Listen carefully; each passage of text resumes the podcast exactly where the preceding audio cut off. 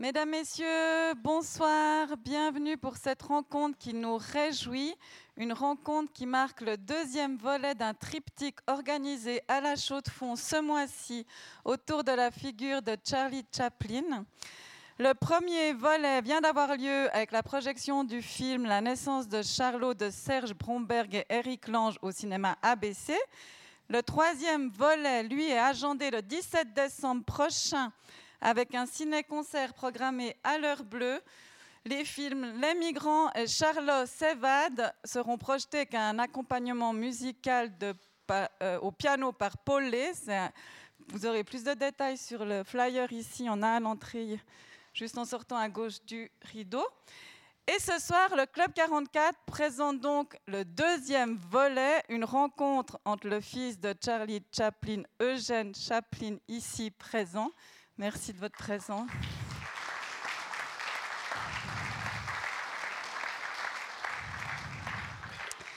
Et le musicologue bien connu des gens de la ville et d'ailleurs, François Lilienfeld, donc vous converserez autour, principalement autour d'un aspect méconnu du fabuleux créateur, celui de compositeurs aussi génialement instinctifs que dans la scénarisation de ces films.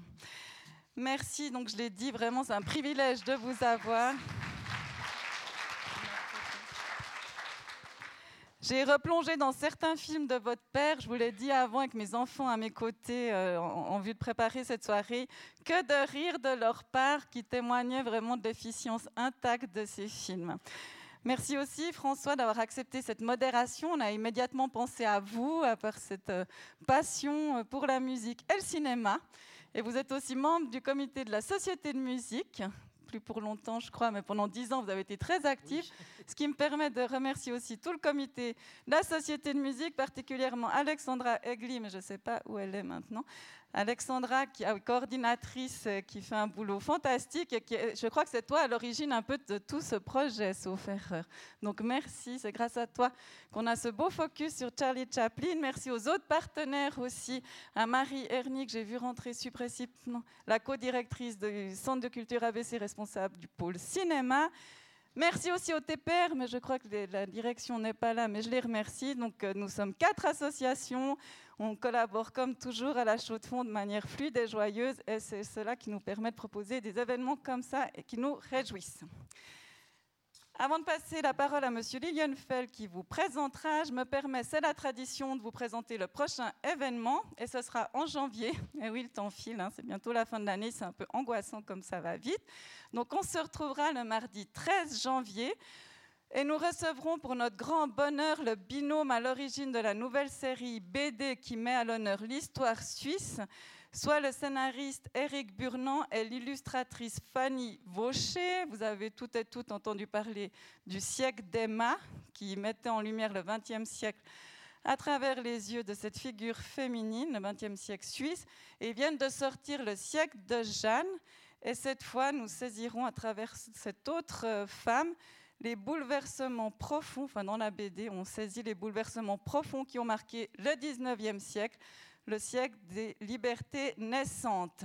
Et prenez le temps en sortant de découvrir la première exposition d'une autre grande, figure du, cinéma, euh, plus contemporain que Charlie Chaplin, Dominique de Riva. C'est la première fois qu'elle montre ses photographies et aussi un petit texte qui présente mieux l'exposition. Voilà, mesdames et messieurs, je vous souhaite une excellente soirée et à vous la parole, François. Et à tout à l'heure. Merci beaucoup.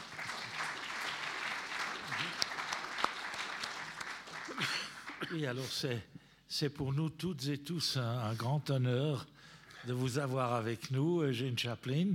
Euh, non seulement vous, euh, vous étiez un témoin privilégié de votre papa, parce que vous l'avez connu, je crois, pendant 23 ans à peu près, mm. et vous êtes aussi euh, dans les arts, si on peut dire. Vous avez entre autres, il n'y a pas longtemps, préparé un, un et présenté un spectacle qui s'appelle Pianissimo, euh, où la musique de votre papa est au centre aussi. Mais vous étiez aussi très actif pendant longtemps. Euh, d'abord, vous, vous étiez à la célèbre RADA, Royal Academy of Dramatic Arts. C'est peut-être l'école, the école dramatique euh, qui est à Londres, évidemment. Et on, vous a, on a aussi pu vous, vous voir et surtout vous entendre à, Montreux. Vous étiez ingénieur du son et entre autres, vous avez travaillé avec un groupe quand même assez connu qui, je crois, s'appelait The Rolling Stones. Ça, c'est pas hier, mais. Et donc, euh, témoin privilégié, comme je l'ai dit.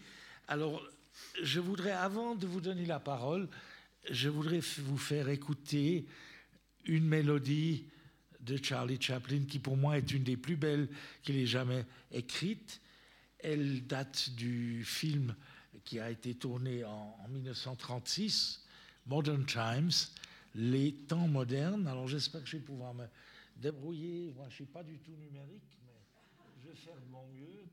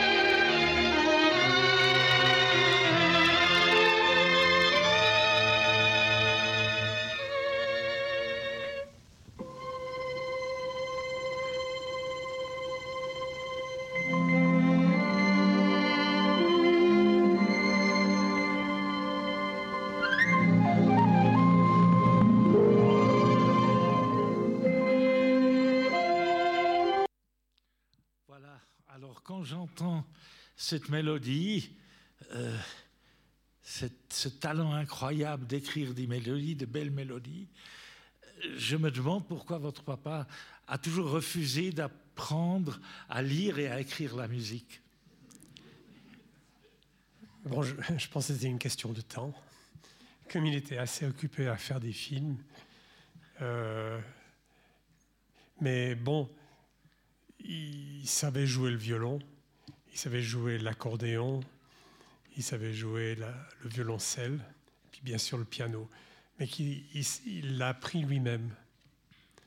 En tant que gaucher, son violon était accordé et toutes les cordes étaient inversées. On le voit dans les films où il joue du violon d'ailleurs. Voilà. Et s'il devait jouer dans un orchestre, ce serait dangereux parce qu'il risquerait de.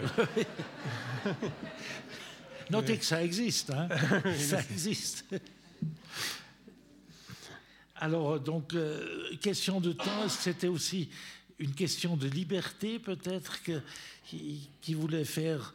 Parce qu'il avait une volonté très forte, il faisait ce qu'il voulait, surtout Oui. artistiquement. Alors bon, comme c'était un, euh, comme c'était quelqu'un qui qui voulait tout contrôler du début à la fin, il a écrit, il a produit, il a joué dans ses films. Alors tout naturellement, il y a un moment où il s'est dit, il faudrait que je me mette à composer ma propre musique euh, pour ces films. Alors c'est c'est en 1916 qu'il compose le tout premier, son tout premier morceau qui, s'appelle The Peace, The Peace Patrol. Et il a un ami qui s'appelle Ir- Irwin, euh, Berlin qui lui a dit Regarde, c'est pas mal, protège-le. Et c'est là où il a protégé son premier morceau de musique. Et voilà, il y a eu l'arrivée du parlant. Et tout le monde l'attendait au contour en disant ah, il va sûrement se casser la figure, entendre la voix de Charlot, etc. Alors pour faire un pied de nez euh, à ces gens-là, il fait City Lights, les lumières de la ville, où il compose sa propre musique. Et bien sûr, ce qui est devenu le, succès que l'on connaît en montrant que la pantomime n'était pas morte et que la pantomime avait toujours sa place dans le cinéma parlant. Et il a continué comme ça. Il a fait après. on entend sa voix dans les temps modernes, où il chante une chanson fictive, Titine. Et c'est quand il y a eu le grand dictateur il savait qu'il devait parler. Alors il y a eu un changement. Le Charlot devient le barbier juif et il se met à parler. Et moi, ce que je trouve extraordinaire quand même, c'est que pour un premier film parlant, quel sujet en tout cas. Alors, euh, il y a différentes opinions. J'ai lu pas mal de livres sur lui. Et apparemment, il y a différentes opinions sur sa technique avec laquelle il jouait le piano, le violon, violoncelle, accordéon. Vous l'avez entendu certainement. Euh, est-ce qu'il était virtuose ou est-ce que c'était plutôt quelqu'un qui, qui, cherchait un peu les notes par-ci et par-là? C'est quelqu'un qui cherchait les accords. Il, commençait toujours par des accords comme ça. Et euh, bon, je, vais vous expliquer la façon dont il travaillait il décidait quel film il voulait sonoriser, parce que la plupart des films euh, muets, comme le cirque, le kid, etc., il les a sonorisés beaucoup plus tard. Alors il, avait une idée de la scène euh, qu'il voulait sonoriser, et dans sa tête, il avait une sorte de mélodie, je ne sais pas. Et éventuellement, il se mettait au piano, et tout seul, il se mettait à jouer en faisant des accords. D'ailleurs, c'est assez drôle, on a des, des bandes enregistrées où on l'entend en train de jouer. Puis il y a des moments où on entend euh, des accords comme les, euh, les feuilles mortes, les, ah la chanson Les feuilles mortes, etc. Puis tout d'un coup, ça, ça se développe et juste au moment il a une mélodie qu'il a, qui pense que ça va être bien pour le film. Et là, euh, on avait la, copie en muet, bien sûr, du, film en 16 mm. Ma mère se mettait au projecteur, on ouvrait l'écran au salon, et mon père se mettait au piano, et il calait sa musique à euh, l'image euh, qu'il voyait. Et une fois que tout ça a été fait, c'est là qu'il y a un arrangeur qui venait, s'asseyait à côté de lui et marquait les notes sur une partition. Un long processus. oui, c'est cet arrangeur s'appelait Eric James, si je me oui, c'est Eric James. Si je, m'abuse. Et il raconte d'ailleurs dans ses mémoires, Eric James, une très, drôle, une, très jolie anecdote. Alors je m'excuse, elle s'adresse aux anglophones. J'essaierai de la traduire, mais comme beaucoup de jeux de mots en anglais, c'est très dur. Euh, Charlie Chaplin lui a demandé Que pensez-vous de mes films que vous avez déjà vus? Et Eric répond Oh, they are a pain in the neck. Donc, si on traduit ça, c'est la douleur dans, la nuque. Et, mais a pain in the neck en anglais, c'est tout sauf un compliment. Alors, Chaplin dit Qu'est-ce qui vous a pas plu? Vous n'avez pas aimé mes films? Oui, mais vous savez, si vous, êtes assis, si vous êtes assis des heures devant un écran en jouant du piano, ben ça, fait pas, ça fait mal à la nuque. It's a pain in the neck.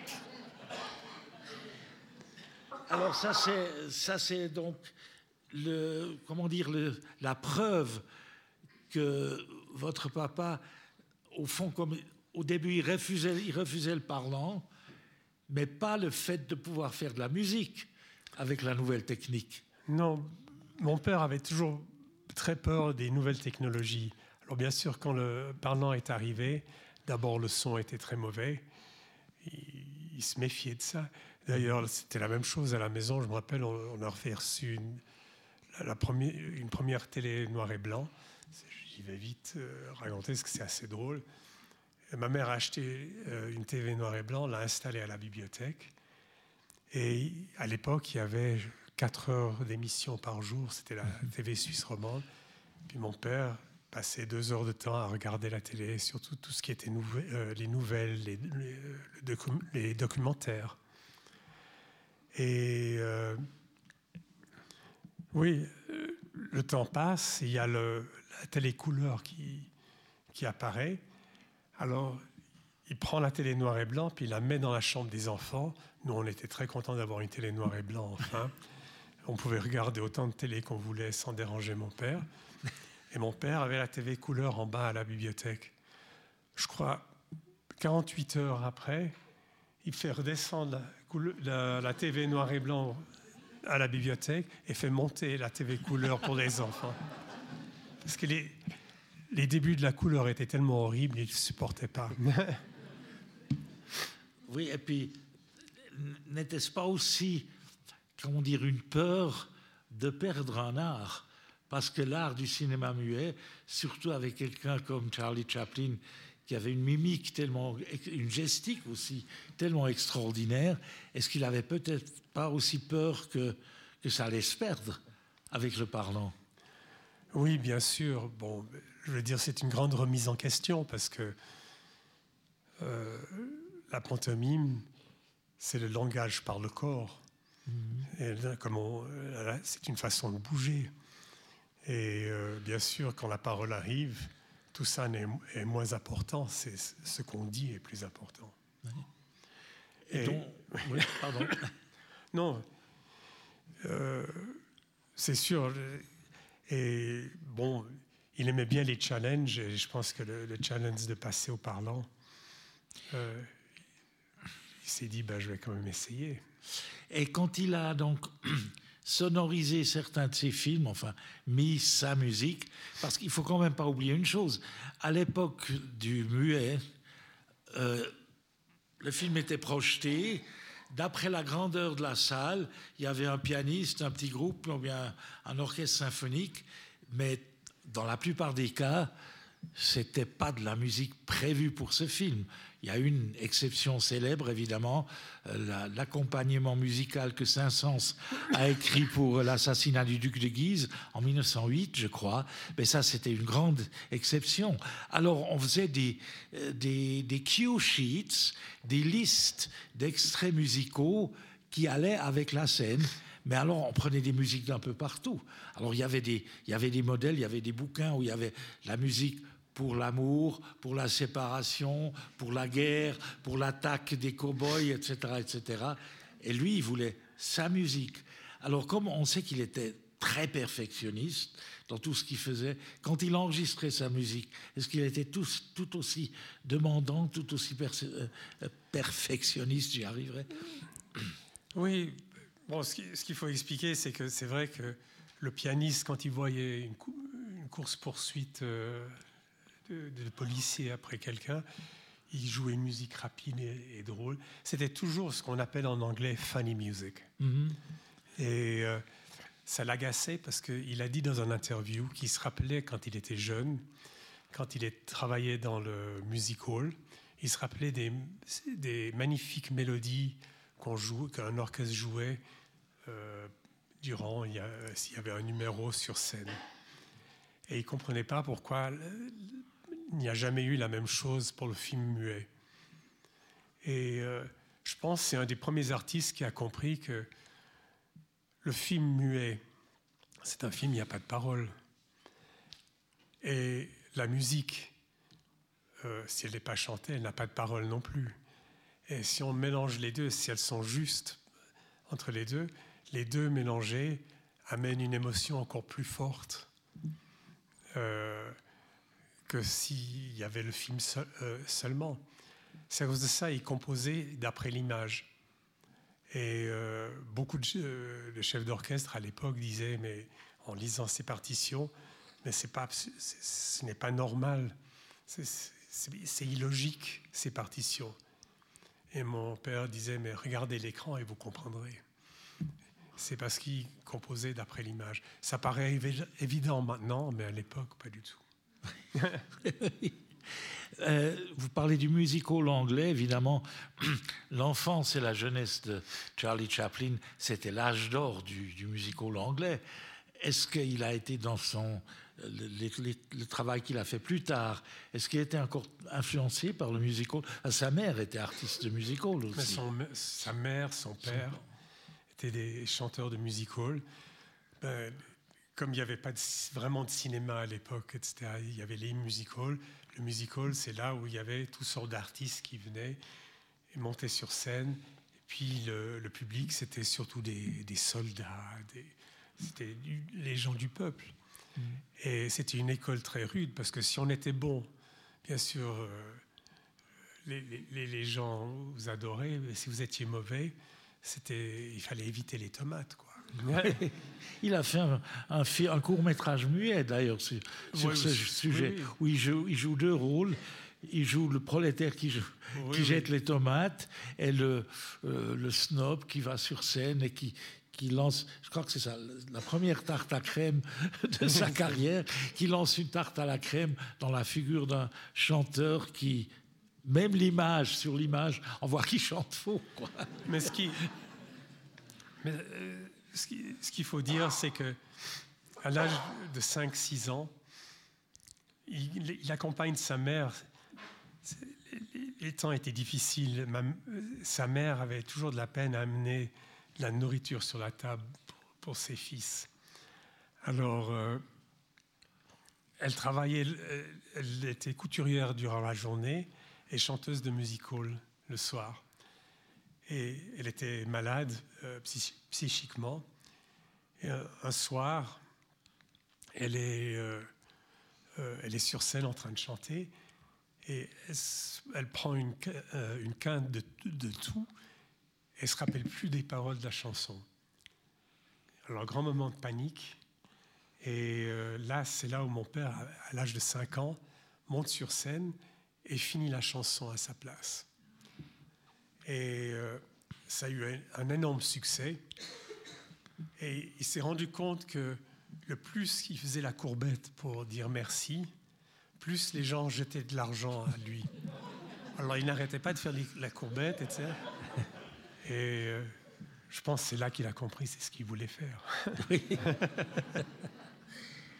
Euh, est-ce que chez vous, donc au manoir à Corsier, est-ce qu'il y avait aussi des, ce qu'on appelle en allemand de la house music, donc des concerts entre amis où il prenait part, où il invitait des autres musiciens? Alors, le, moi, ce que je me rappelle surtout, c'est que son grand ami, il avait une grande admiration, c'était pour Clara Askill. Euh, Clara Askill était donc une roumaine, euh, pianiste prodige, etc., qui, s'enfuit de Paris parce qu'elle était juive juste avant l'invasion des Allemands euh, à Paris.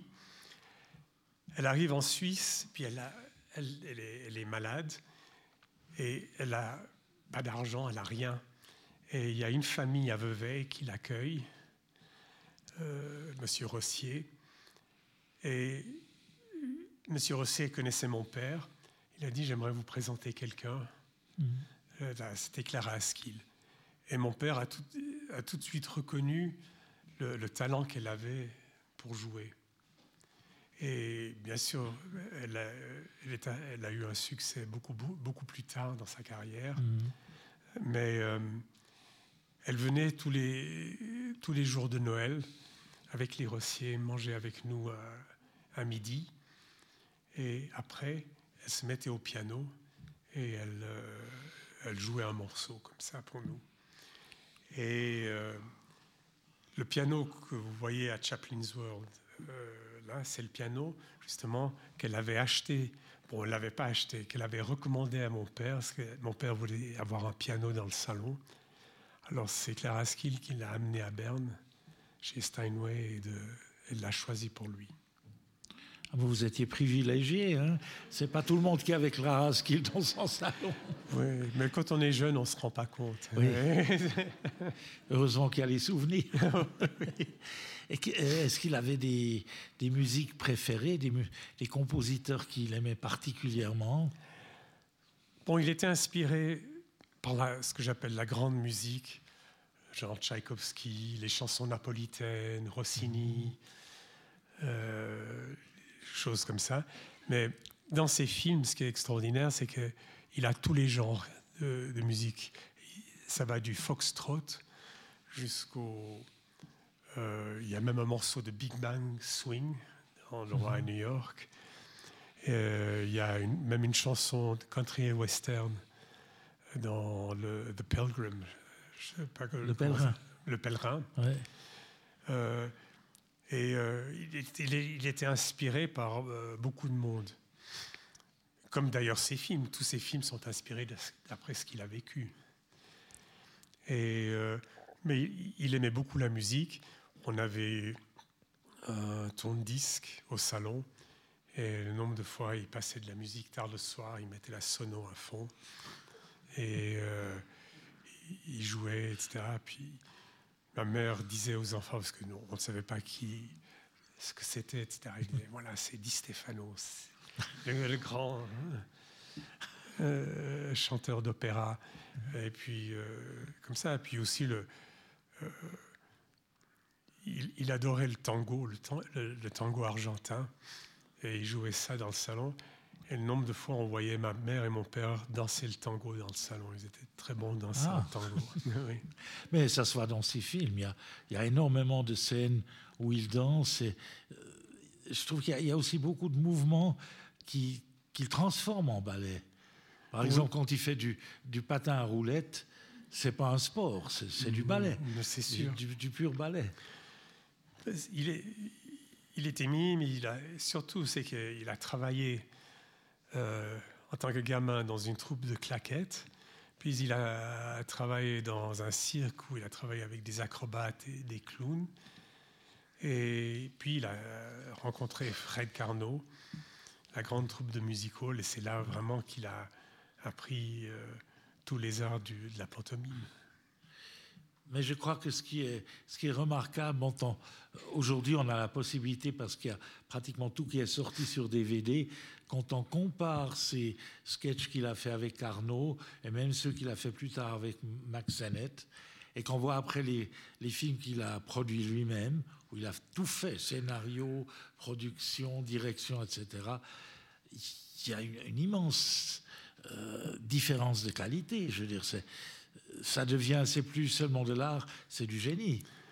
C'est, c'est surtout le, ses premiers films sont des slapsticks, puis, qui sont d'ailleurs très drôles. Il y a une certaine folie que, que, que, euh, que j'aime bien. Et tout d'un coup, le, le, le petit Charlot commence à avoir une conscience. Puis tout d'un coup, le Charlot devient amoureux. Puis il y a plein de choses et, et ça évolue, oui.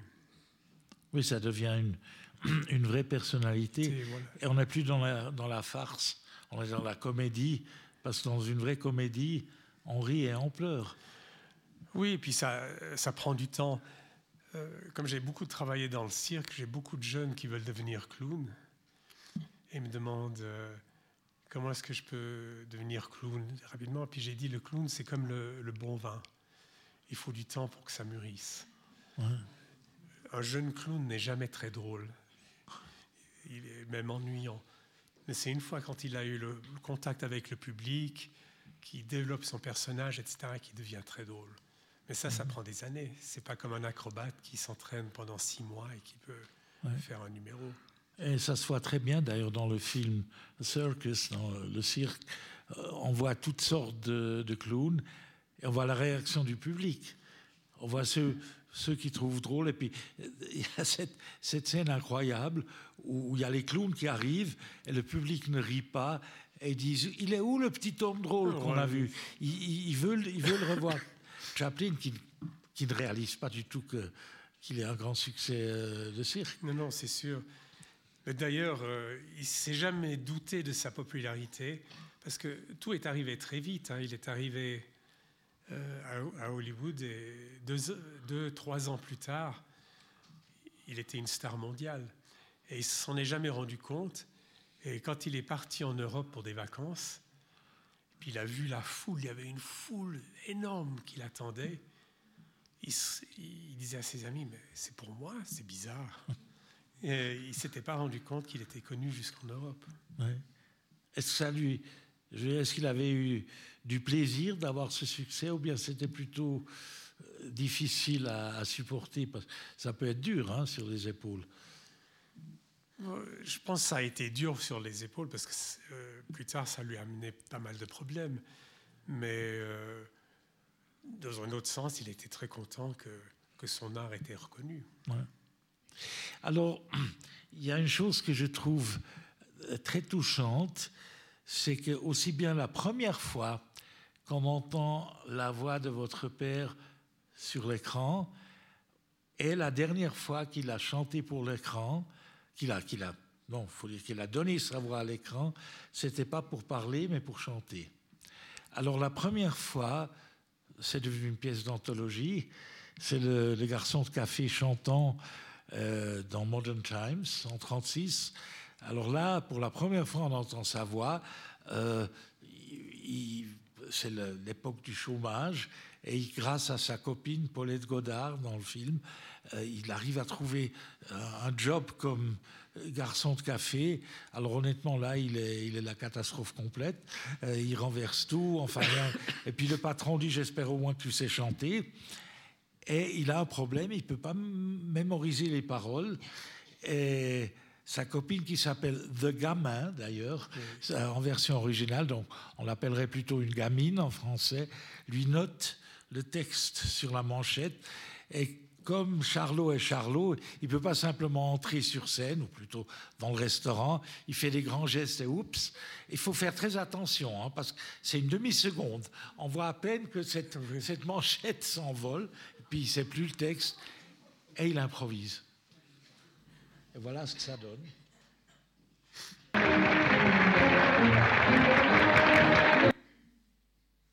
Excusez-moi.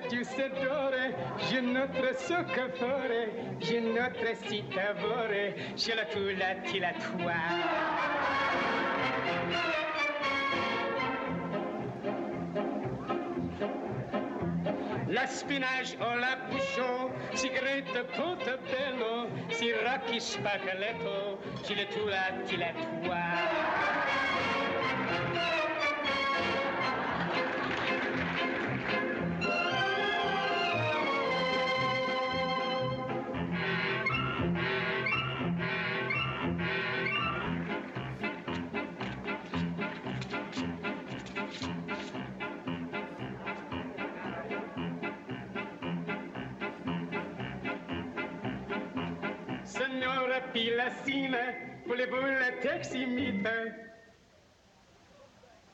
Le zionte sous la cita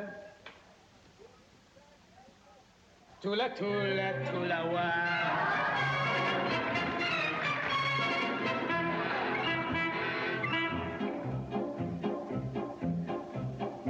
C'est mon tia si l'amour Le son tia sucre la zonche comme ça, j'ai la peau dilatoire.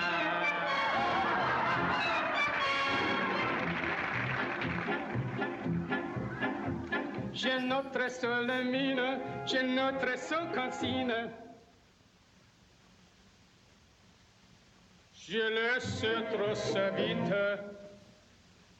je la tasse vilatoire.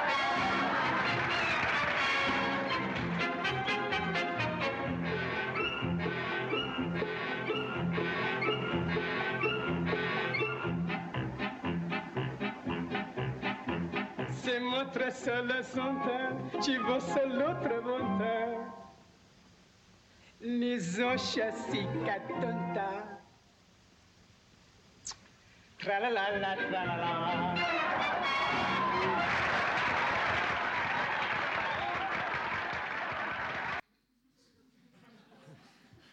Alors, pendant que je. Voilà.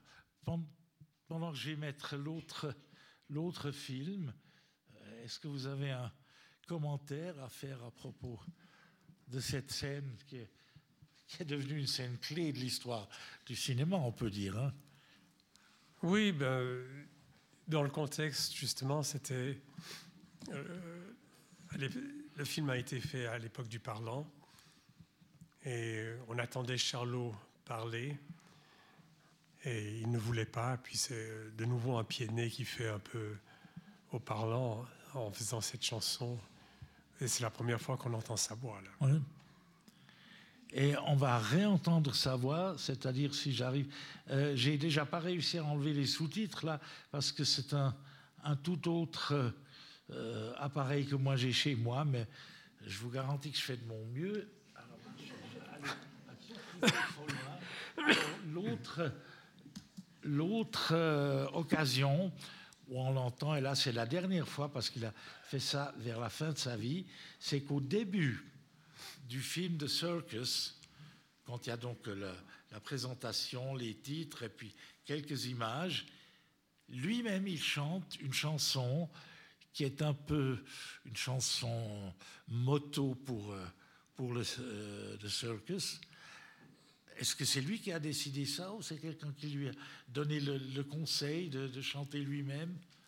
Alors, il a, il a écrit le, la musique du générique et il voulait un chanteur pour chanter la, la chanson. Ils ont auditionné plein de personnes différentes qu'ils n'aimaient pas. Puis à la fin, ils ont dit Mais alors pourquoi tu ne le chantes pas toi-même? Puis voilà. Puis Des, étonnant, il avait, des fois, il les avait- solutions les plus simples sont les Ah oui, meilleures. oui. il, a- il avait plus de 70 ans à l'époque. je crois. Voilà, voilà. Ouais. Alors, tenez-moi les pouces.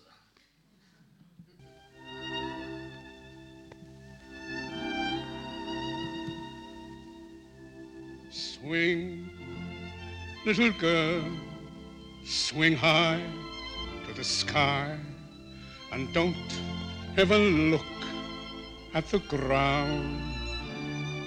If you're looking for rainbows, look up to the sky. You'll never find rainbows if you're looking down. Life may be dreary, but never the same. Someday it's sunshine, someday it's rain. Swing, little girl, swing high to the sky, and don't ever look to the ground. If you're looking for rainbows, look up to the sky. But never, no, never look down.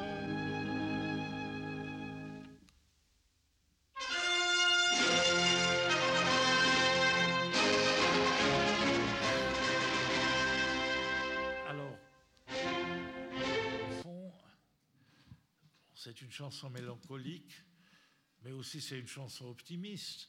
Si tu cherches l'arc-en-ciel, regarde le ciel, à Never Look Down, ne regarde jamais en bas, et on voit cette fille qui, est là, qui a Myrna, Myrna Kennedy, qui est la, le personnage principal féminin de ce film, qui se balance sur ce trapèze.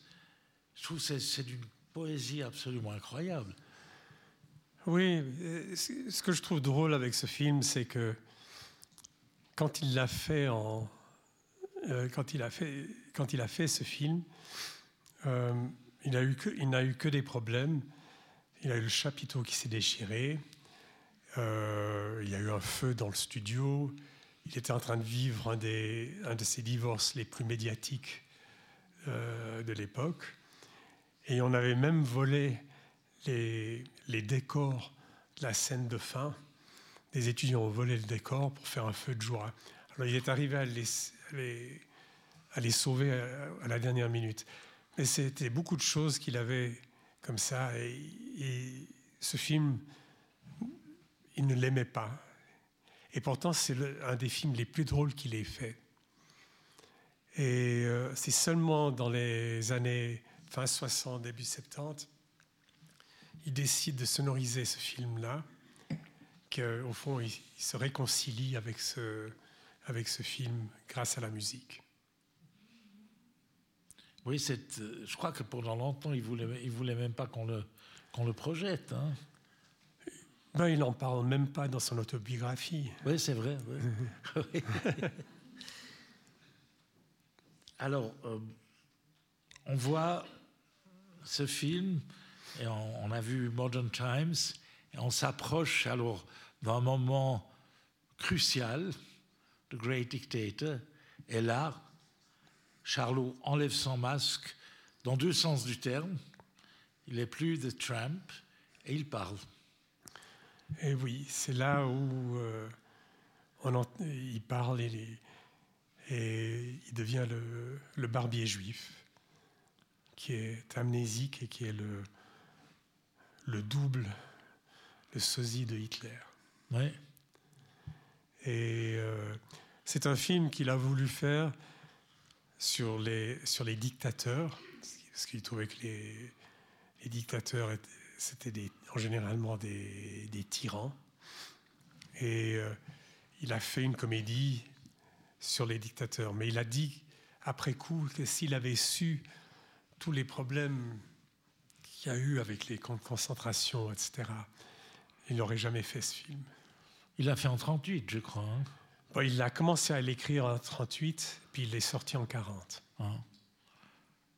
Et puis là, non. c'est- oui, allez. Oui, oui, en, en 38, il l'écrit, il a le projet, il annonce le projet de l'écrire.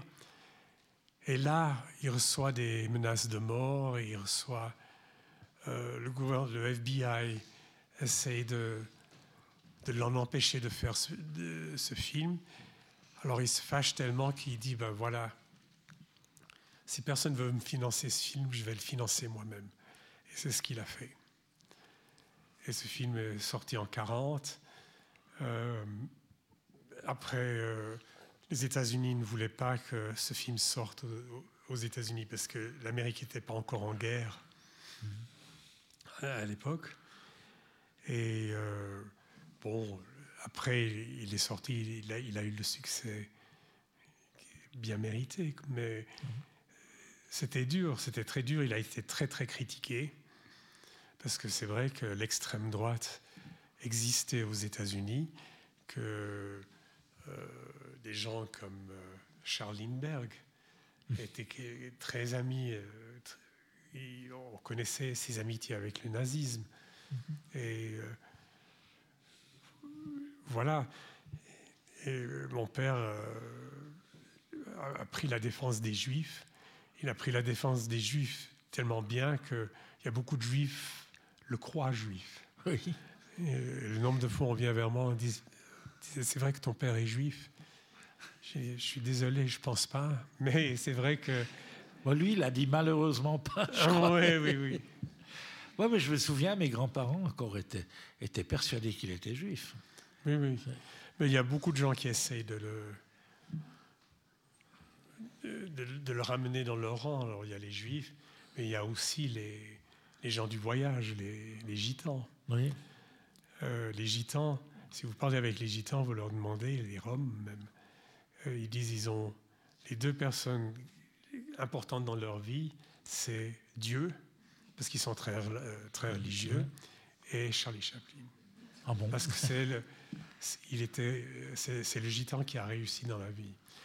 Il dit ça, c'est parce que dans son autobiographie, il dit que sa grand-mère était d'origine gitane.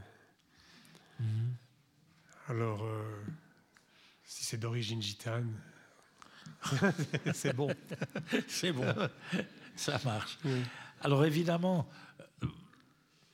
The Great Dictator était un film hautement politique. Maintenant, quand on, on le regarde depuis notre époque, encore plus, parce qu'on sait ce qui s'est passé après. Et pourtant, la politique, euh, bon, d'abord, euh, il, a toujours dit qu'il faisait pas de politique. Et quand il faisait un geste qui touchait, euh, je vais pas dire à la politique, mais à la vie sociale, euh, il a toujours eu des problèmes. Il a eu de terribles problèmes avec le macartisme. On le disait communiste. On le disait de beaucoup de, beaucoup de gens à l'époque, d'ailleurs, aux États-Unis. Comment il a, réagi à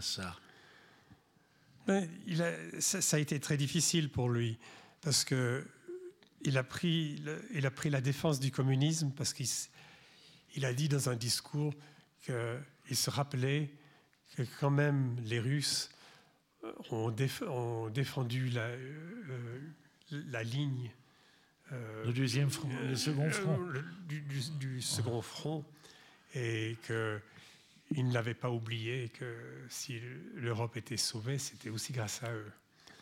Et, euh, et puis alors à l'époque, bien sûr, il y avait le macartisme qui était terrible parce que un sénateur macartiste avait décidé que toute personne qui avait une sympathie pour le communisme euh, devait être dénoncée.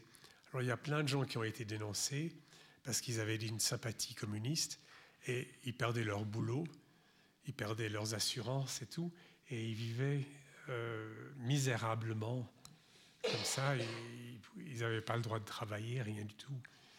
Alors il y a plein de gens chez, chez, Disney, chez Warner, etc., qui ont été euh, euh, dénoncés. Et mon père les a toujours essayé de les défendre. Et il a dit d'ailleurs à la commission anticommuniste euh, aux États-Unis, il a dit euh, le communisme, c'est une idée, c'est pas une, c'est pas une maladie. Alors, et comme je m'intéresse à toute nouvelle idée, oui, je suis intéressé par le communisme, mais c'est tout. Et il a dit si vous voulez que je m'explique, je viendrai volontiers devant la commission anticommuniste euh, m'exprimer. Et la, commi- euh, la commission, la commission anticommuniste ne, ne l'a jamais invité parce qu'il était tellement provocateur que Ouais, ils auraient- euh, Ils auraient eu des problèmes. voilà. Après, ils l'ont. euh, en même temps aussi, comme il, il s'était marié plusieurs fois avec des femmes très jeunes, etc., il a été très critiqué pour ça. Puis il venait de se marier avec ma mère. Ma mère avait 18 ans, mon père avait 54, 54 ans. Alors, il était très critiqué euh, pour ça. Alors, il- tous des organisations catholiques, etc., disaient que c'était euh, un homme sans moralité, et ainsi de suite. Et pour couronner le tout, il y a une jeune femme qui s'appelle John Barry. Oh, ouais. John Barry était, euh, se présente aux journaux et dit Je suis enceinte de. Et le père, c'est Charlie Chaplin. Alors, euh, il y a toutes sortes de procès. Il y a tous les, justement, ces fronts catholiques, etc., qui montent au, au créneau. Et il fait une thèse de, pater- de paternité qui prouve qu'il n'est pas le père. Mais il est quand même conda- condamné. Et on le condamne à payer une pension jusqu'à l'âge de 18 ans euh, de, de l'enfant. Alors, il y avait toute cette ambiance qui était horrible. Et mon père, au fond, lui-même se sentait très touché parce qu'il il s'est dit j'ai quand même beaucoup fait pour les États-Unis. Bon, les États-Unis m'a beaucoup donné, mais j'ai beaucoup fait pour les États-Unis. Il a quand même levé de l'argent euh, pour les fonds de guerre euh, de la Première Guerre mondiale et de la Les deuxième. Liberty Bonds. Voilà. Ouais. Et euh, il, a, il a énormément fait de ces choses-là. Puis tout d'un coup, il voit que le peuple américain se retourne contre lui. Alors il, part avec la famille, avec euh, ma mère et euh, quatre des enfants. euh, et ils sont sur le Queen Mary. Et sur le Queen Mary, il reçoit un télégramme où on lui dit qu'il n'est plus, plus le bienvenu aux États-Unis, qu'il devait passer devant une commission qui décidera si oui ou non il faudra qu'on lui renouvelle son visa ou pas. Alors euh, il s'est dit, ben, si c'est comme ça qu'on me traite, je reste en Europe, et puis c'est comme ça qu'il s'est retrouvé ici en Suisse. Et ce qui est beau quand même, juste pour terminer cette histoire un peu sombre, ma mère, en 1954, va à l'ambassade américaine à Berne et donne son passeport américain en disant je ne le veux plus, je proteste Ah, pour, vous comme vous nous avez traités, etc. Et voilà. Et Sa femme, faut rappeler, c'était Una O'Neill, donc la, la fille du grand poète euh, dramaturge Eugene O'Neill. Oui, c'était Eugene O'Neill qui, est- qui était un, un émigré irlandais, mais euh, à- comme on dit, à grand caractère, et qui euh, n'a jamais accepté, bien sûr, que ma mère se marie avec mon père, parce que d'abord, pour lui, le homme de théâtre, le cinéma, c'était pas sérieux. Et, pourtant, il a écrit pour théâtre. oui. Et euh, il ne voulait pas que ma mère soit actrice ou quoi que, quoi que ce soit. Puis tout d'un coup, qu'elle se retrouve avec euh, Chaplin, la grande star du cinéma, euh, avec la, la différence d'âge. Ils ne se sont plus jamais reparlé. Ma mère a essayé de, de reprendre contact avec lui, mais lui n'a- pas voulu. Et dans son autobiographie, c'est assez intéressant. Il dit ses, ses derniers, un de ses derniers mots avant de mourir. Il dit Je suis né dans un hôtel et je vais mourir dans un hôtel, ce qui était vrai. Ah bon? Alors, euh, on parle de sa femme, on parle de ses enfants. Comment était-il comme, père de famille à la maison quand il quand il ne faisait pas la musique pour les films ou qu'il n'écrivait pas un nouveau film? Est-ce qu'il y avait des moments où il pouvait vraiment être relaxé? Est-ce qu'il était un bon père de famille? Bon, c'est quelqu'un qui disait il- ne pouvait pas rester tranquille, il devait travailler, il devait toujours avoir un projet. Et il s'investissait dans, son, dans le projet euh, à, fond. Mais il avait toujours le temps, puis c'était en principe le soir, quand on rentrait de l'école, on, on mangeait tous après ensemble. Et puis avant ça, on était euh, durant l'été sur la terrasse euh, de la maison.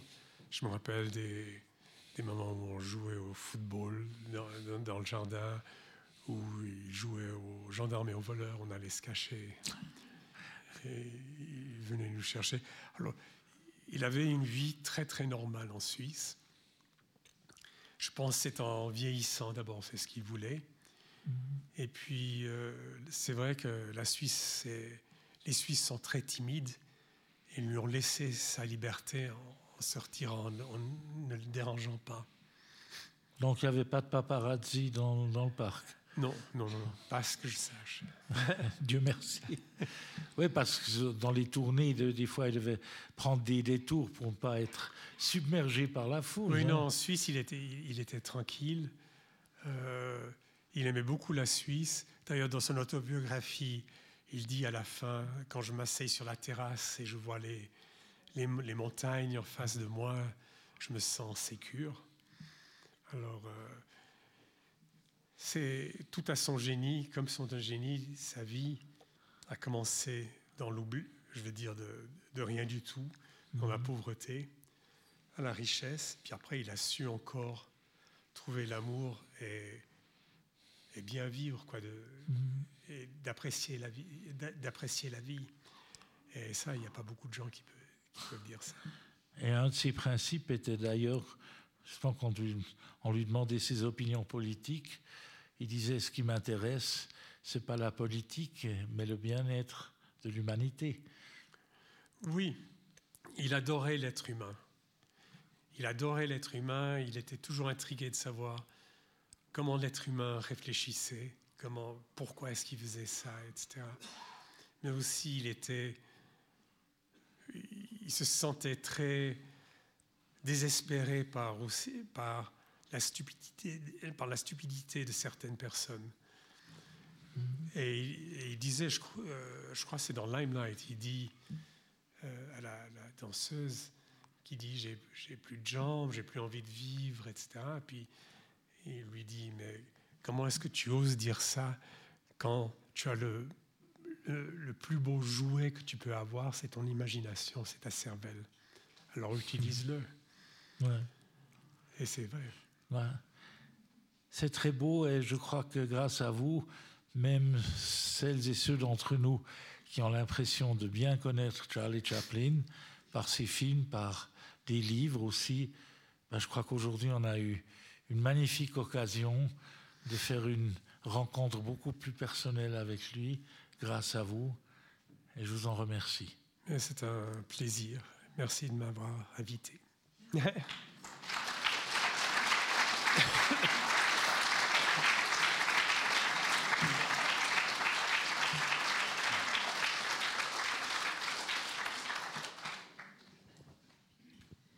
Merci beaucoup. Merci, euh, Monsieur Lilienfeld, pour la riche et belle modération, et je crois, des extraits. Merci, Eugène Chaplin, euh, de nous faire rentrer comme ça dans l'intimité de votre père de manière poignante et aussi un peu drôle. On a du temps pour euh, échanger avec vous. Donc, j'ouvre euh, questions, réactions, aussi ceux qui ont vu le film avant. Bon, alors je commence. Euh, souvent c'est comme ça, donc je suis sûre qu'on aura du temps après. Pour...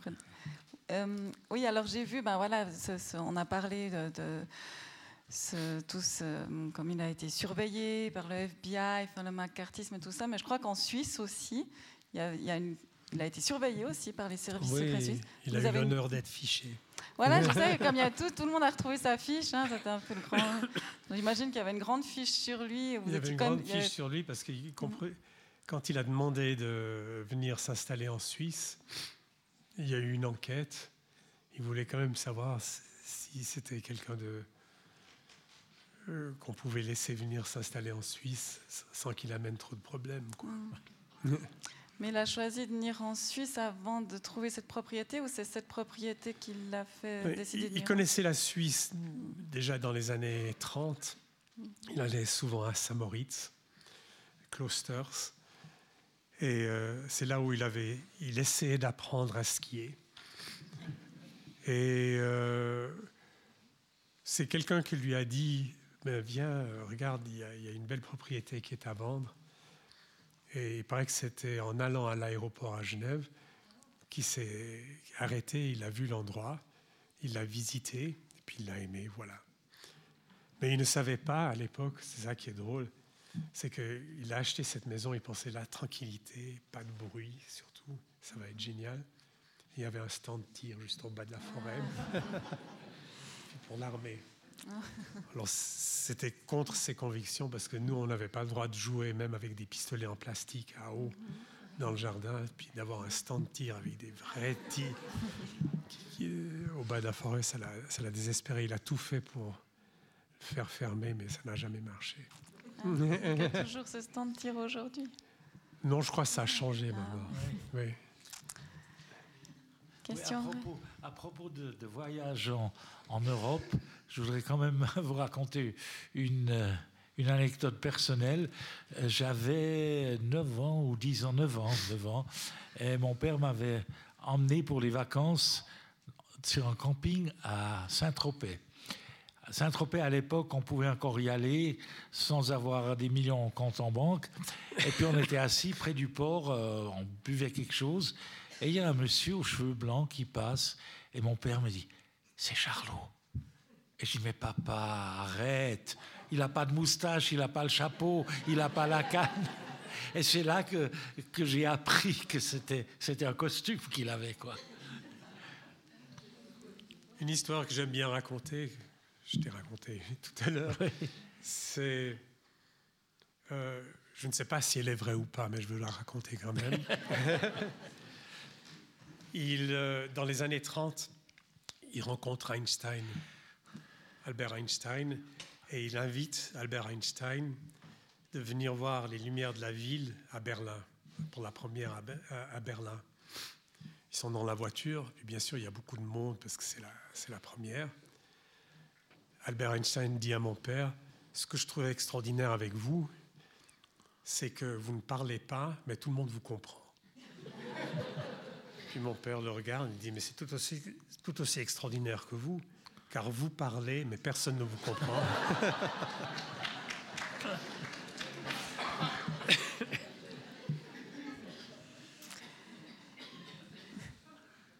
Questions, réactions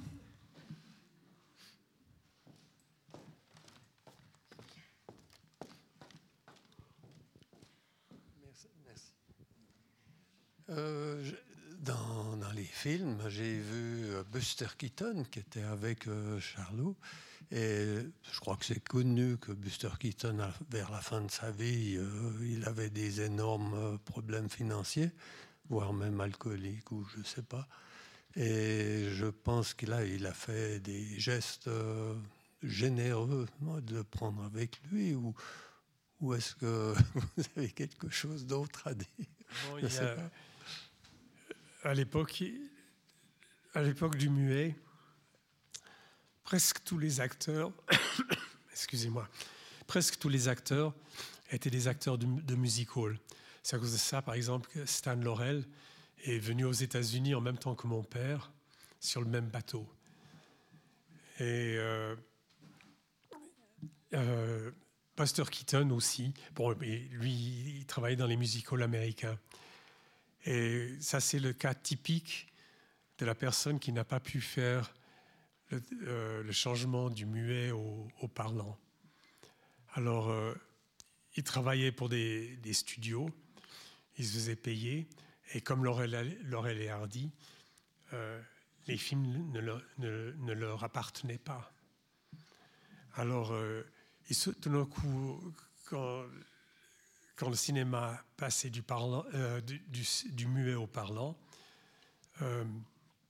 Buster Keaton est devenu alcoolique. Euh, il vivait euh, misérablement. Et c'est vrai que mon père euh, cherchait un, Auguste dans, le numéro qu'il fait dans Limelight et a choisi Buster Keaton, sachant très bien que ça, pouvait l'aider aussi financièrement. Mais euh, c'est assez triste parce que euh, Claire Bloom, qui est la, la danseuse euh, dans Limelight, m'a raconté, elle se rappelait de Buster Keaton et il avait une photo d'une maison dans la loge. Il avait une photo de la maison et il a, il a dit les seules paroles qu'il a dit à elle, à Claire Bloom. Il a dit, tu vois, cette maison, tout ça, c'était à moi. C'est triste. Oui. J'aimerais aussi vous poser une, une question sur l'affectivité. Est-ce que, avec tous ces enfants, il fallait quand même euh, en distribuer et en, en- en dehors de la mère pour que le père, euh, pour qu'on ait un équilibre? Et je ne sais pas comment ça se passait. Mais je ne comprends, je comprends pas très bien la question, excusez-moi. Mais un père doit caresser ses enfants, doit les, choyer, doit donner un petit peu d'affectivité pour euh, montrer sa présence, en- et puis en même temps une autorité par rapport euh, aux enfants qui ont peut-être une tendance à se bagarrer ou mettre de l'ordre un petit peu là-dedans. Et puis ça doit être un équilibre. Voilà, c'est un petit peu comment ça se passait chez vous. Merci. C'est- C'était surtout ma mère qui mettait euh, cet équilibre. Mon père euh, aimait beaucoup euh, tous ses enfants. Mais il n'aimait pas qu'on le contredise. Comme tous les pères d'ailleurs. et, euh, bien sûr, quand, les enfants deviennent adolescents, il y a eu quelques bagarres, pas, physiques, mais quelques grandes engueulades entre frères et sœurs, etc. Mais sinon, l'équilibre était bien gardé. Il faut dire que la vie à la maison était très réglementée. On, mangeait à une certaine heure, il fallait qu'on soit là à une autre heure. Tout était très très bien organisé par ma mère. Et euh, c'est vrai, j'ai eu beaucoup d'amis qui sont venus à la maison et qui me demandent mais comment est-ce que tu peux vivre comme ça? Tout est tellement réglementé, etc. Mais c'était une façon de vivre, voilà. Et puis, je veux dire, on avait l'habitude.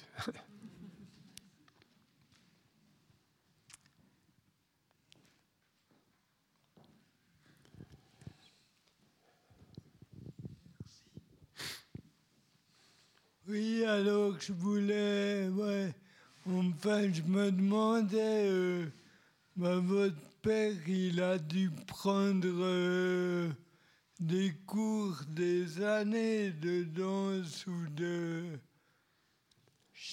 Ouais, parce que avec sa gestuelle, puis tout... Euh, Mais c'est la pantomime. La pantomime, c'est ça, c'est le langage du corps. Les mimes, si vous regardez le mime Marceau, il fait une imitation de mon père formidable. C'est le langage du corps ça s'apprend, ça se perfectionne. Et puis comme mon père l'a appris à un âge très jeune, il a pu le perfectionner en ajoutant l'art du jonglage, l'art un peu d'acrobatie, parce que comme dans le cirque, on le voit tomber dans des tonneaux, euh, etc. Il était assez acrobate. Merci. De rien.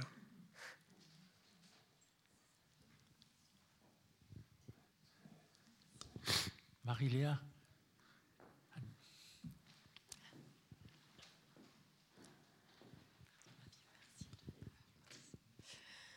Alors j'aurais voulu savoir euh, quand le, enfin, le, cinéma est mieux parlant, si en fait euh, justement votre père en fait il a trouvé une voix spéciale pour euh, Charlot ou si c'était vraiment sa vraie voix en fait naturelle quoi.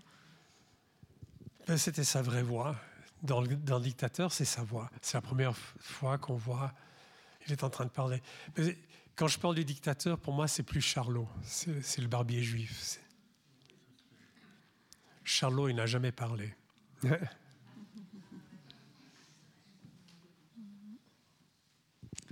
Autre question?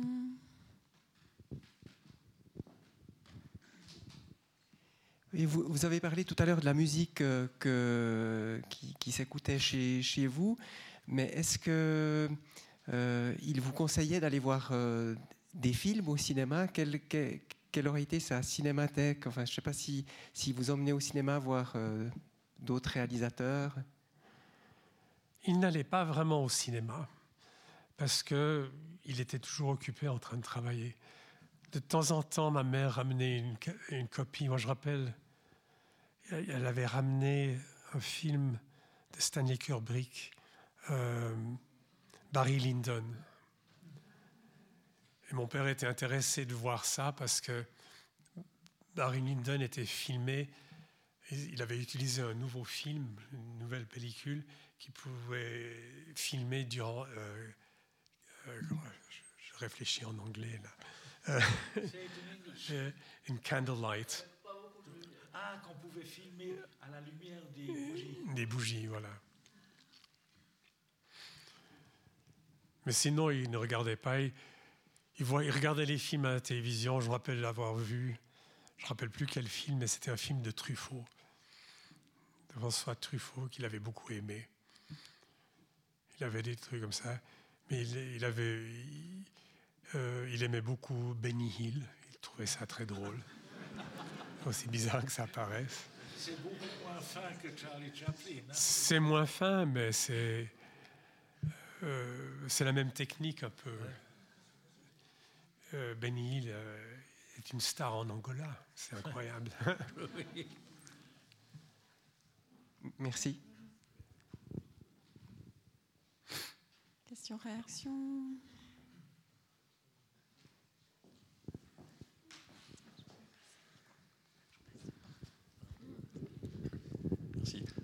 concernant son talent musical, on dit de lui qu'il était autodidacte, mais est-ce vraiment possible de jouer de quatre instruments, de composer sans avoir pris de leçons de musique, ou en a-t-il pris? Non, il n'a jamais pris, en tout cas, pas ma connaissance. Euh, C'était quelqu'un de très euh, instinctif. Je sais que l'accordéon, il l'a acheté, parce qu'il en a eu l'occasion d'en trouver un. Et il l'a appris lui-même. Bon, c'était pas un virtuose de l'accordéon, hein, c'était pas. Mais euh, pour la musique qu'il voulait composer, etc., ça, allait bien. Je vous rappellerai quand même que Irving Berlin ne savait pas lire la musique. Quand il inventait une mélodie, il la jouait avec un doigt sur le piano et il avait un assistant, un assistant qui la notait et qui après l'arrangeait. Et puis, une grande partie des, pionniers du jazz à la Nouvelle-Orléans, pas tous, hein, parce qu'il y en avait qui avaient même fait des études musicales, mais il y en avait beaucoup qui étaient purement instinctifs, qui, qui savaient. Puis là, de nouveau, une anecdote personnelle. J'ai eu la chance de rencontrer un des plus grands euh, guitaristes euh, euh, manouches de notre époque. Chavolo, merci Petra. Que ferais-je sans mon épouse? Chavolo, qui jouait à, dans, dans, la choucouterie à Strasbourg avec un autre guitariste, euh, virtuose incroyable. Et puis j'avais un kazoo sur moi, vous savez, ce, ce truc où on chante dedans, il y a une langue de métal. Et j'ai dit, écoute Chavolo, on fait quelque chose ensemble? Il dit, oui, oui. Alors je dis, bon, je dis, euh, le chic of Arabic, c'est quoi? Alors je fais ta ta ta ta. Ah oui. On fait euh, sol majeur. C'est quoi sol majeur? Je dis bon, écoute, joue un accord et puis on y va. Et puis c'est un, music, un musicien extraordinaire, sans jamais n'avoir rien appris, euh, sauf par lui-même. Hein. Oh, il était, oui, bon, il a, il a commencé à jouer quand il était jeune, oui. Mais, Maintenant, des, perso mais des personnes comme Paul McCartney est aussi comme ça. Ah bon, ça ne savais pas. Oui, oui. Il, toutes ses chansons, etc., il, il, les a composées, mais il ne sait ni lire ni écrire la musique. Bien, j'ai vu encore une main. Oui, il y avait deux questions ah, en tout cas. Qu'est-ce que Chaplin aurait dit de Jacques, euh, de Jacques Tati? Euh, C'est une bonne question. Je ne sais pas. La vérité, il savait que Jacques Tati était un grand fan de mon père, mais lui n'avait jamais vu, je crois, il n'a jamais vu un film de, Jacques Tati. Alors il n'a jamais eu de commentaires euh, là-dessus.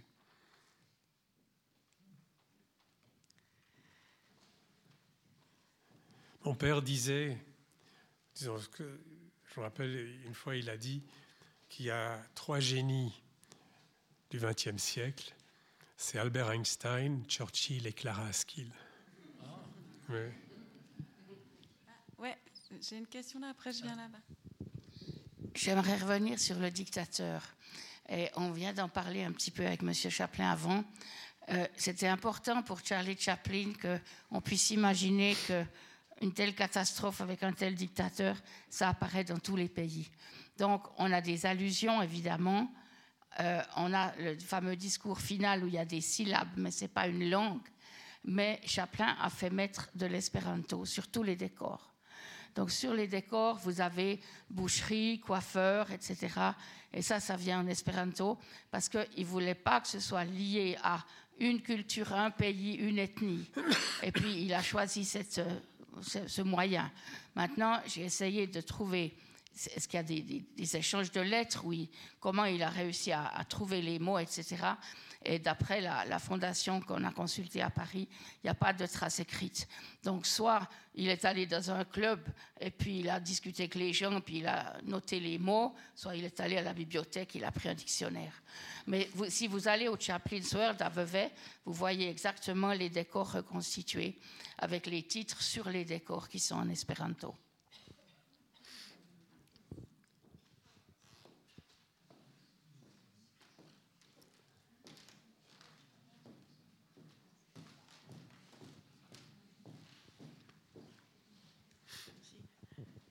Ces dernières années, on a eu la chance de voir les films de Charlot aux jardins musicaux avec l'orchestre des jardins musicaux. Je voulais savoir si vous aviez pu assister à ce genre de représentation et ce que vous en aviez pensé. Alors, j'en ai vu plein, bien sûr, mais euh, c'est une. L'idée était venue d'utiliser la musique que mon père avait composée, donc les, et d'avoir un orchestre en live avec le, film projeté. Alors ça a commencé avec City Lights, puis après il y a euh, plusieurs autres films qui ont été suivis. Euh, ça se passe encore maintenant un peu partout dans, dans le monde. Euh, je les ai vus particulièrement à Yverdon, quand ils avaient joué City Lights à Yverdon. Mais il y a l'orchestre de la Suisse romande qui, joue, euh, qui, fait ça aussi. Il y a l'orchestre de chambre euh, de Genève qui, fait ça aussi. Euh, c'est une façon nouvelle pour que les gens viennent voir le film, parce qu'il y a beaucoup de priori en disant Ah, c'est des films noirs et blancs, c'est vieux jeux, je ne veux pas aller les voir. Tandis que s'il y a un vrai orchestre devant, etc., les gens viennent déjà pour ça, puis ils redécouvrent le film. City Lights va d'ailleurs être rejoué, je crois que tu as les dates, Marie-Léa, à, Neuchâtel, au Théâtre du Passage, dans quelques jours. Oui, il y a des petits flyers à l'entrée. Ah, mais mon micro marche pas. Il y a des petits flyers à l'entrée. C'est le 18, 23 et 24 décembre par euh, l'orchestre justement des jardins musicaux, enfin l'ensemble des jardins musicaux, et puis aussi à Yverdon, hein, mais je ne sais plus les dates. À Yverdon aussi, oui. Théâtre Benoît Besson.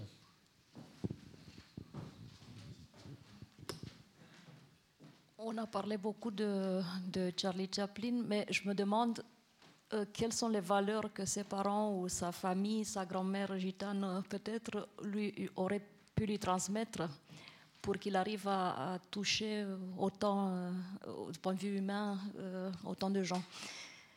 Et qu'est-ce, que, qui vous a transmis à vous? Ou qu'est-ce que vous, gardez comme transmission de la famille? La transmission de la famille, pour, pour nous, c'est l'amour de, c'est l'amour de l'art en général. Euh, vous savez, quand on a commencé le projet du, du musée, euh, les premières idées, etc. Puis on va dire, on va mettre un cinéma, puis on va montrer des films de Chaplin, etc. Puis moi, je trouvais ça ridicule parce que mon père était ami de tous les artistes. Il adorait, les musiciens, il adorait les poètes, il adorait les mathématiciens, il aimait tous ces gens qui, apportaient quelque chose à l'humanité. Et euh, je pense que c'est ça qui nous a transmis euh, personnellement, en tout cas pour moi personnellement. Il y a l'amour du cirque, il y a l'amour euh, des arts visuels que j'aime beaucoup, et surtout de, des performances live euh, que je trouve euh, très importantes. Qu'est-ce que ses parents lui ont transmis? Moi, je pense que toute sa vie a été, a été dirigée un peu par ses souvenirs d'enfance, comment la vie était dure, de voir sa mère travailler. Est-ce que son père est parti quand il avait 5 ans? Et c'est sa mère qui travaillait très dur pour amener euh, de la nourriture à, table. Et euh, ce qu'il faut savoir, c'est à l'époque victorienne, quand il, habitait, quand il était là, à Londres, il y avait Londres euh, avec Buckingham Palace, ces, magnifiques bâtiments et, toute cette richesse. il y avait l'Est de Londres qui était le Londres du peuple, et où il y avait la misère, où c'était les enfants travailleurs dans les usines, etc. À la Charles Dickens. Et il a vécu là-dedans. Et quand, sa mère s'est fait interner, lui, tout de suite, on, lui a pris, puis on voulait le mettre dans un orphelinat, etc. Puis il s'est échappé, etc. Et c'est là qu'il a rencontré d'abord les, amuseurs de rue. Il les regardait, il se faisait de l'argent. Il, était tout petit, il imitait les gens qui marchaient dans la rue, il suivait derrière. Il faisait la même chose. Puis les gens lui donnaient des pièces de monnaie. Alors il l'a appris euh, comme ça. Et, euh, et puis plus il a eu la, euh, la survie qui l'animait, parce qu'il fallait survivre, c'était pas, même pas vivre, c'était, il fallait survivre. Alors il a, il a survécu, puis quand il est, quand il est tombé dans l'abondance, etc., il n'a jamais oublié d'où il venait. Et il a toujours pris la défense de ces gens-là, parce que il se rappelait qu'à l'époque, c'est vrai qu'à l'époque victorienne, les pauvres étaient considérés comme des fainéants. C'était des gens qui ne voulaient pas travailler, alors c'était des fainéants, puis on, les cachait dans l'est de Londres, où on les mettait dans des institutions euh, psychiatriques, où, il y avait des criminels, euh, tout, tout était mélangé, c'était assez euh, macabre. Oui, il n'y a qu'à lire Charles Dickens. Hein. Ça, donne, ça donne une image assez précise. Tout à fait. Ou lire Oliver Twist. Oui. Et puis, voilà. Et puis, je, je crois c'est ce qui nous a transmis euh, indirectement, parce que je, ne peux pas parler pour mes frères et sœurs, mais je sais qu'on a tous à peu près les mêmes idées. Euh, les mêmes valeurs que mon père euh, défendait. Parce qu'il nous les a transmis par, en, lisant le journal, il voyait des choses qui l'énervaient, il expliquait pourquoi ça l'énervait, etc. Merci. Encore une.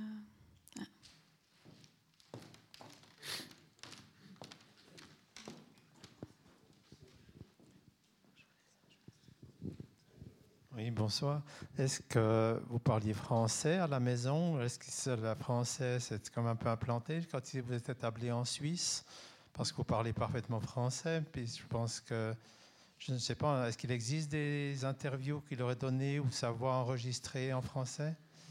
Il parlait très très peu le français.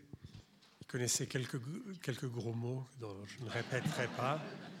À peu près c'est tout. Quand il s'énervait, on était une fois à Paris avec ma mère et euh, il pleuvait et puis on voulait prendre un taxi.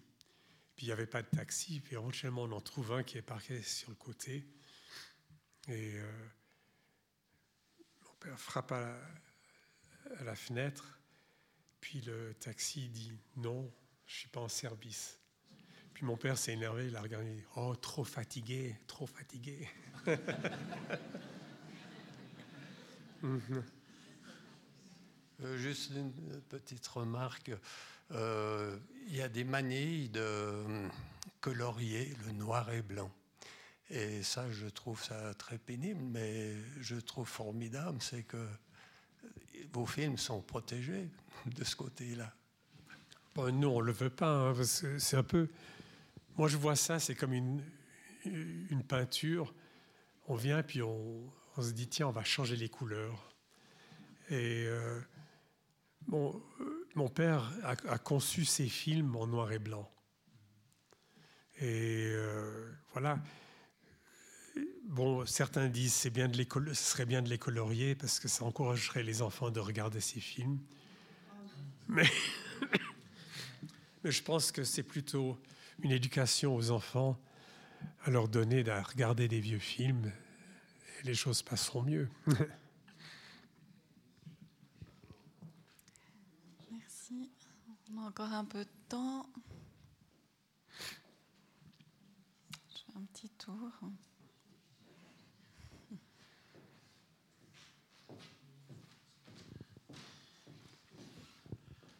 Je veux juste dire que la lanterne magique, donc euh, le Oui. cinéma pour enfants, on passe évidemment des Chaplin et ça passe très bien pour les enfants, hein, c'est pas Oui, un problème.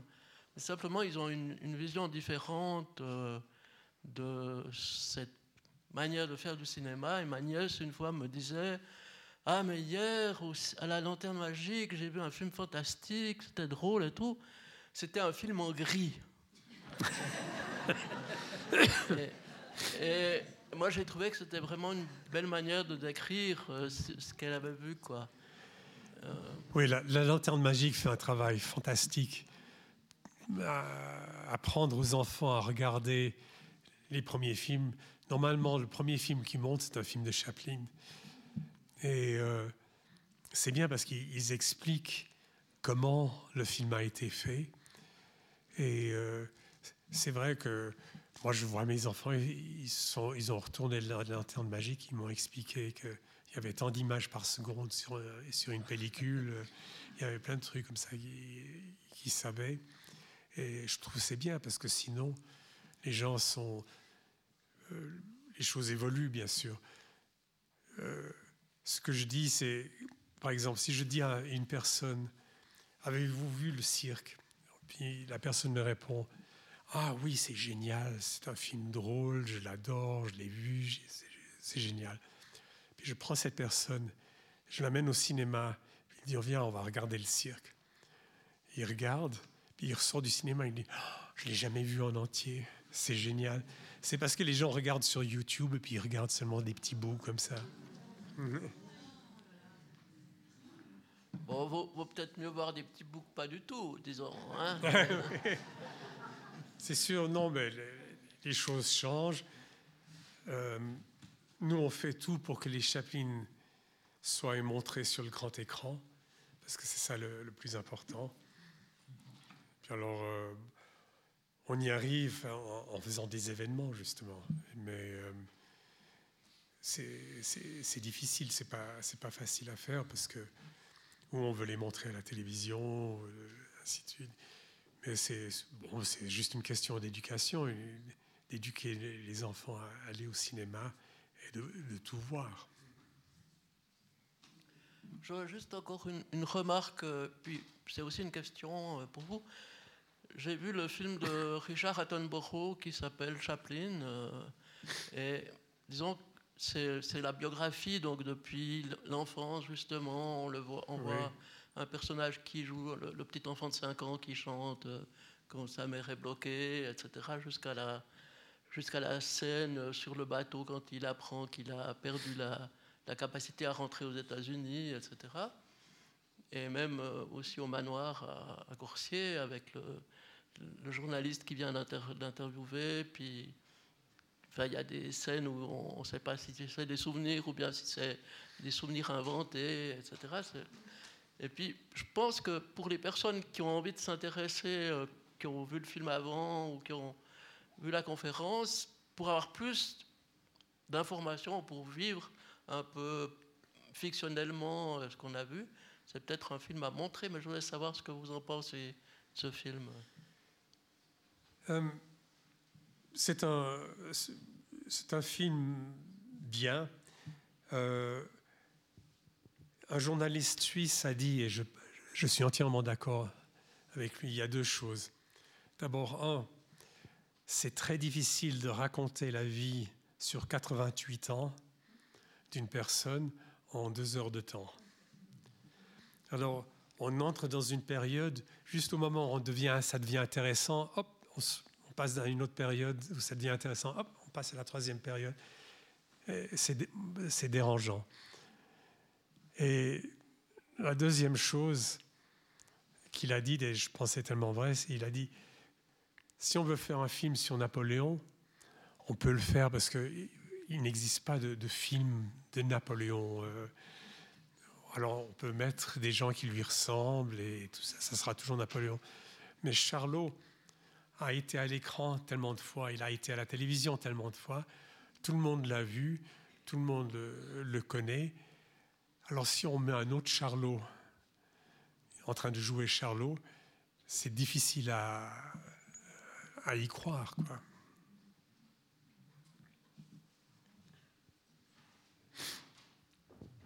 Alors, il y a deux questions, encore un peu de temps, donc je prends celle-ci. Puis, est-ce que vous voulez descendre euh, comme ça pour le temps? J'aimerais juste deux choses. Est-ce que c'est vrai qu'il a passé une audition pour faire Charlot? Et qu'il n'a pas été pris Est-ce que c'est vrai? Alors ça, c'est comme l'histoire avec Einstein, je ne sais pas. Mais on dit que oui, il a, il a participé à un concours de sosie de Charlot, puis qu'il était sorti troisième.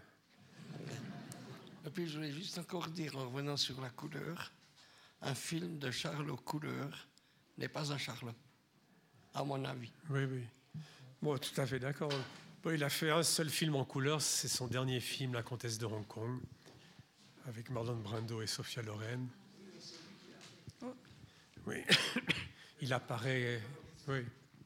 Non, non, c'est pas colorisé. Mais je suis entièrement d'accord.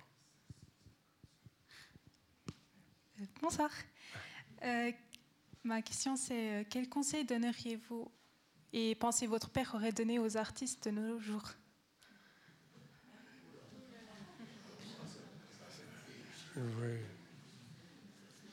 La seule chose que moi je peux vous dire euh, personnellement, c'est que on me demande souvent euh, est-ce qu'il voulait qu'on fasse autre chose que être dans le cinéma, ainsi de suite. Il nous a toujours laissé une liberté complète pour ce qu'on voulait faire. Mais à moi, il m'a toujours dit fais ce que tu veux, peux balayer la rue si tu as envie, etc. Mais tout ce que je veux voir, c'est que tu le fasses bien. Et il dit que tu, que tu mettes ton cœur, que tu, que tu juste euh, fais ce que tu as envie de faire, mais fais-le bien. Merci. Merci. Je refais mon petit tour. Je crois qu'il y a des questions encore. Peut-être moi, juste pour finir, j'ai lu, mais je ne sais plus où, euh, j'ai un peu écouté des choses euh, pour revenir à cette enfance qui est un peu fondatrice. J'ai entendu à un moment, il répondait à quelqu'un qui lui disait Ah, votre enfance, alors vous étiez très malheureux. Puis il a dit Malheureux, non, j'avais une existence libre. Et c'est vrai que ce, sens, cet, esprit indépendant, ce libre penseur et tout ça, c'est peut-être aussi nul là. Puis autre chose, il disait aussi un commentateur que vraiment il avait très petit conscience qu'il allait amener quelque chose, qu'il allait faire quelque chose de grand. Ça, c'est vrai ou euh, l'a euh, aussi dit? Je ne sais pas s'il avait. Je ne pense, je ne pense pas. Moi, je pense surtout ce qui a démarré sa, carrière, c'est il, il travaille d'abord en trouvant du travail chez Fred Carnot il se fait bien payer et ça le permet de vivre, de donner de l'argent à sa mère euh, et, de vivre. Il arrive aux États-Unis. Euh, quand il travaillait chez Carnot, il jouait euh, dans une pièce qui s'appelait L'ivrogne. Et il jouait le rôle de quelqu'un de. il jouait le rôle d'un ivrogne qui se trouvait sur un balcon comme ça et qui dérangeait euh, le déroulement du, spectacle. Alors les gens ne savaient pas si c'était vrai ou euh, puis tombait du balcon, etc. Et Max Sennett était là, l'a vu, puis lui a envoyé un télégramme en disant euh, j'aimerais avoir l'ivrogne, j'aimerais le, qu'il vienne dans ma troupe. Alors il, part, il rencontre Max Sennett, il se présente et Max Sennett lui dit c'est pas toi que je veux, c'est l'ivrogne. Et puis alors mon père a dû jouer l'ivrogne devant lui pour le convaincre que c'était bien lui. Max c'est là qu'il lui offre un million de dollars, et je ne sais pas si ça fait partie aussi de ces, anecdotes qu'on ne sait pas si c'est vrai ou pas, qu'il aurait enterré. Et quand il, était, quand il a choisi l'exil, c'est votre mère qui a allé déterrer ce million de dollars. Euh, ça, c'est ces anecdotes. c'est possible. J'ai lu ça, mais justement lui-même, il y a toute une sorte de plein d'anecdotes un petit peu étranges. Mais oui, que d'un coup, il a vraiment là pris une autre stature. Oui, ben, il a vite compris. Il a eu la chance, c'est d'être au bon endroit, au bon moment. Et il a compris comment les choses allaient et, et il, a, il, il, a, décidé d'entreprendre. Mais il, il, ne réfléchissait pas à, euh, à sa façon de. Est-ce que je vais être connu ou comme ça il, il faisait ça vraiment pour, pour avoir assez d'argent pour vivre. Et c'est euh, et c'est beaucoup plus tard que tout d'un coup il s'est rendu compte que, euh, en devenant connu, qu'il c'était quelqu'un qui devait aussi avoir une certaine responsabilité et défendre certaines causes. Merci de préciser. On a encore cinq minutes, tout d'un coup, il y a une dernière réaction, sinon on va conclure. En tout cas, merci euh, encore infiniment. On va encore vous applaudir très vivement.